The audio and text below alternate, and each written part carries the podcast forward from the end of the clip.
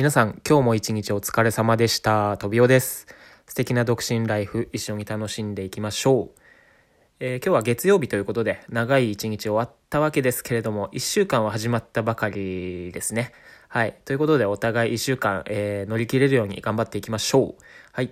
で、今日は、えー、朝、やってはいけないこと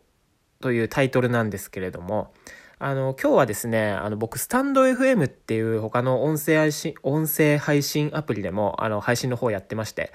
で、そちらで質問をいただいたので、その質問に対して、えー、答えていきたいと思います。えー、ちょっとざっくり読ませてもらうんですけども、えー、以前、土日の早起きは人生変えるという配信を聞いて、えとても共感しました。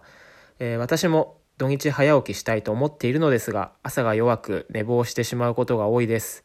えー、トビオさんがやっている早く起きるコツは何かありますか？ということで、えー、っとね、僕以前、あの、土日の早起き人生変えるっていう配信本当にやったんですけども、で、それはね、もう本当にね、あの、まあ、聞いて、まあ、配信聞いてもらいたいんですけど、あの、やっぱ土日に時間をね、早起きして作るっていうことはね、もうめちゃめちゃ大事だなって思って。で、さらにね、あの、今なんかは逆に土日早起きしないと僕やることもいろいろちょっとその当時に比べて増えたんで、なんかむしろ時間ないなと思って、早起きしないと。はい。で、早起きはまあ土日継続してできてるんですけど、で、早く起きるコツはありますかということなんですが、コツはね、あの、あるんですよね。ぶっちゃけ。あるんですけど、で、今日はね、だから僕の朝のルーティーンを説明しつつ、で、僕ね、前、そのね、早起きするために YouTube でいろいろ調べたんですね。そうしたら、朝やるべきこととか、朝やってはいけないことみたいなね、もう動画にまとめてくれてるのがね、すごいあるんで、あの、これ聞き終わったら興味ある方見ていただきたいんですけど、今日もね、僕が説明するのね、そっから学んだことなので、ちょっとパクリみたいな感じになっちゃうんですけどね、えっ、ー、と、まとめて説明しようと思います。でね、あの、やるべきことより僕ね、やってはいけないことの方がすごい印象に残ってるし、なるほどって思ったので、今日はね、あの、やってはいけないこと、先に3つ説明しつつ、えー、ルーティン、えー、紹介していかいきたいと思います。でね、朝やってはいけないこと3つですね。まず1つが、えー、朝のルーティンを決めないこと。で、2つ目が、えー、スヌーズを設定すること。で、3つ目が、えー、朝コーヒーを飲むこと。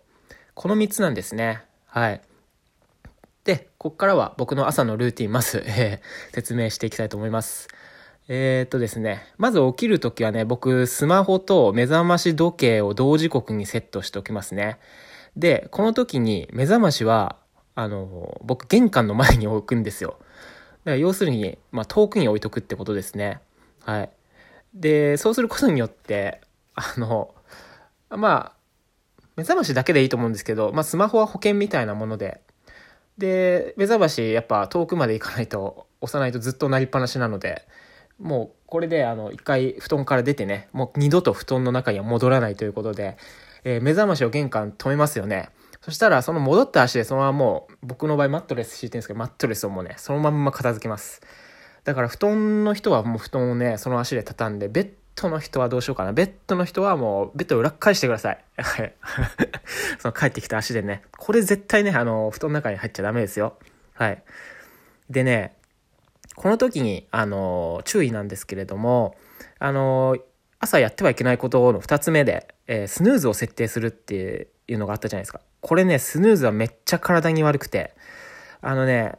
まあ、自分の意思とは関係なく、この体の本能がね、自分を起こそうとするリズムみたいのをね、あの、作っているんですよ。まあ、例えばこう、まず体を温めてとか、そういうね、リズムがあるみたいなんですけど、これをね、スヌーズによってね、あの、崩してしまうんですよね。あの、だから、スヌーズってさ、やっぱ二度寝防止じゃないですか。だから一回スヌーズでパッて起きたけど、またこう、まあ、またスヌーズあるからね、寝れますよね。で、またスヌーズで起きるみたいな、5分おきにね。そうすると、もうその自分の体を起こすためのリズムがどんどん崩れていって、で、最終的にね、あの、うつ病になってしまうこともあるらしいですよ。これが原因で。うん。だからね、スヌーズはめっちゃ体に悪いってことをね、覚えておいていただければいいと思います。はい。で、その後、えー、まあ、僕はすぐ朝ごはんに取り掛かるんですけど、まあ本当は運動とかね、この後した方がいいみたいですけど、まあ実際僕やってないので、ちょっとね、そこが正直に、はい、いきたいと思います。で、朝ごはんで、この時にね、あの、同時にやってはいけないことで、あの、コーヒーを飲む。これ3つ目であげましたけど、コーヒーを飲むのもこれ NG ですね。で、これ朝起きたての時っていうのはね、あの、コルチゾールっていう、えー、目を覚ますためのホルモンがね、マックスの状態なんですね。で、コーヒーももちろんあの目を覚ます覚醒効果あるじゃないですか。だから、コルチゾールプラスコーヒーのあの覚醒効果だと、あのちょっとね、刺激が強すぎるらしいんですね。で、それによって、あの、頭痛が起こったり、焦燥感に駆られたり、えー、動悸がしたりね。まあ、そういう経験なんかある方、いるんじゃないですかね。僕もなんかね、ちょっと動悸、コーヒー飲んだ瞬間、朝に、なんかね、したことはあるんですよ。はい。で、ちなみにこれね、あの、コーヒーはね、起きて90分以降だったら、まあ、うん、平気らしいですね。うん、コルチゾールが90分、起きて90分以降だと減っていくタイミングらしいので、はい。だからコーヒーを、えー、朝飲むは飲むのは、えー、ちょっと控えましょうということでね。僕はまあ、水とかですね、飲むのは。はい。で、その後、あの、歯磨いて、えー、まあ、着替えて、で、そんでまあ、出勤するみたいなまあ、土日の場合はそこから、まあ、いろいろ始めるんですけど。でね、一番最初に言った、あの、やってはいけないことの一つ目、えー、ルーティンを決めないっていうことなんですけど、これがね、あの、一番やってはいけないことらしいんですね。あの、朝起きたばかりの時って、ゴールデンタイムっていう、あの、脳みそがまっさらなね、整理整頓された、すごい新鮮な状態になってるんですよ。だから RPG とかで言うと、あの、HP が、あの、マックスの状態ですね。うん、でこの HP っていうのってあの何かと物事を考えるたび減っていくんですよだからあのルーティンを決めてないということは、うん、今日どうしようかな次じゃあシャワー浴びてテレビ見てとかいちいち少なからず、えー、考えることになりますよねでそうするとやっぱり HP がどんどん減っていってですねあの、いざ仕事に取り掛かるとか、何か本当にやりたいことをするという時に、あの、HP が使われた状態で取り掛かることになるんですね。だからもったいないんですよ。朝のそんな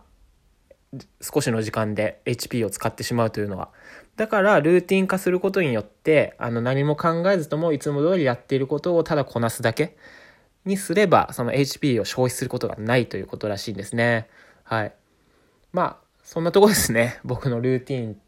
ていうのは、まあ、ルーティンっていうか、まあ、大したことはしてないんですけどね。だから、やっちゃいけないことを今日はちょっとね、あの、お知らせしたかったですね。で、先ほども言いましたけど、これも YouTube で調べるとね、すごいいい、あの、情報がたくさん出てくるんで、まあ自分に合った朝のルーティンね、しっかり決めてやった方がいいと思います。はい。まあ、僕も朝めっちゃ弱かったんですけどね、うん、土日の早起きするためにいろいろ調べて、うん。で、結局ね、あのこのやっぱね、目覚まし玄関に置いとくのがね、結構効いてる気がしますね。で、目覚ましない人は、なんかスマホで、こうね、目覚ましになるじゃないですか。